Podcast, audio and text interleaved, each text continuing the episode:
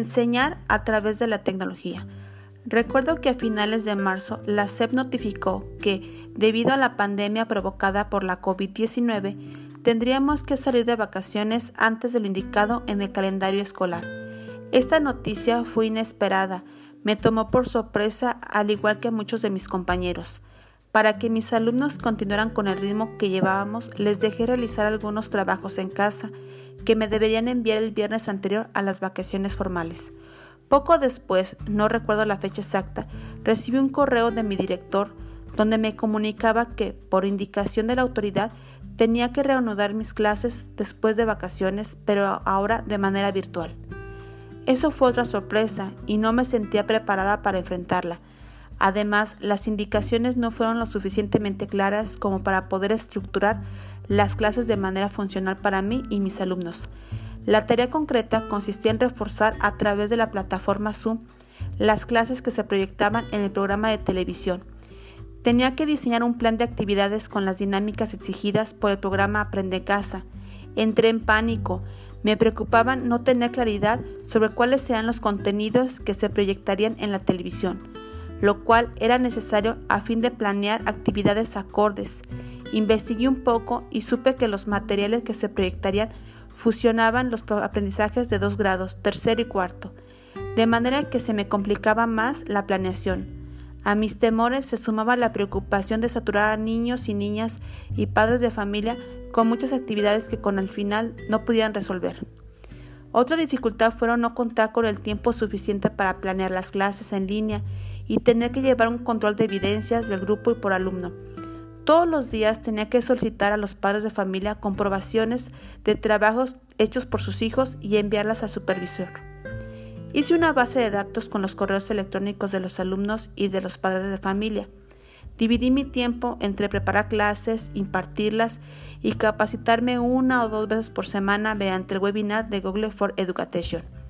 Actividad necesaria, pues me permitió ampliar el empleo de las plataformas en línea y en tiempo que me quedaba lo dediqué a mi familia y a algunos asuntos personales. En las primeras sesiones también invertí tiempo en asesorar a madres y padres de familia sobre cómo encender o apagar el micrófono para que las clases se escucharan lo mejor posible. Solo cuando una niña o niño participaba, le pedía que lo encendiera en algunas ocasiones, me desesperaba porque fallaba la conexión y eso restaba tiempo a la sesión. El trabajo era en la aplicación de prueba y solo me permitía 30 minutos. Tres de mis alumnos de los 27 que conforman mi grupo no se pudieron conectar durante todo el tiempo que impartí clase de manera virtual. Un caso se debió a la falta de recursos económicos. El niño no tenía internet ni computadora. Otra niña tuvo problemas de salud. El tercer caso obedeció a problemas familiares. Deseando solucionar estas dificultades, generé alternativas, por ejemplo, presentaciones visuales, diapositivas, textos, videos, audios y se los enviaba a los padres de familia por correo y WhatsApp para que las pudieran consultar con algún dispositivo electrónico. La atención que demandaban mamás y papás era constante, porque tenían muchas dudas o dificultades para apoyar a sus hijos y en las tareas, y enviarme las evidencias, las cuales, por cierto, yo tenía que reportar diario a supervisión escolar. Lo anterior me llevó a crear nuevas estrategias de comunicación con los padres de familia. Tuve que destinar a esa tarea tiempo extra a fin de integrarlos a mecanismos como correos electrónicos, mensajes de WhatsApp, incluso llamadas telefónicas. Tal situación, que al principio fue complicada, se convirtió a la larga en una ventaja, pues la comunicación constante con ellos ayudó a fortalecer su responsabilidad y compromiso en la educación de mis alumnos, sus hijos e hijas. Dar clases en línea me legó grandes aprendizajes como docente. Desarrollé la habilidad de buscar métodos y estrategias para atender las necesidades de mis alumnos.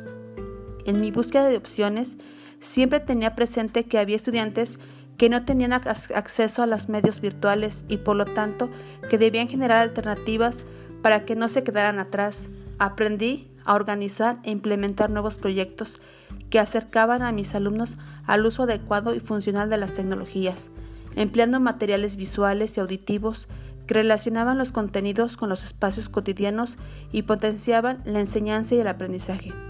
Capacitarme en el uso de herramientas digitales que no conocía me ayudó a ser más clara y precisa al enseñar los contenidos a distancia. Sin embargo, advierto un gran obstáculo. Las clases en línea limitan la observación directa.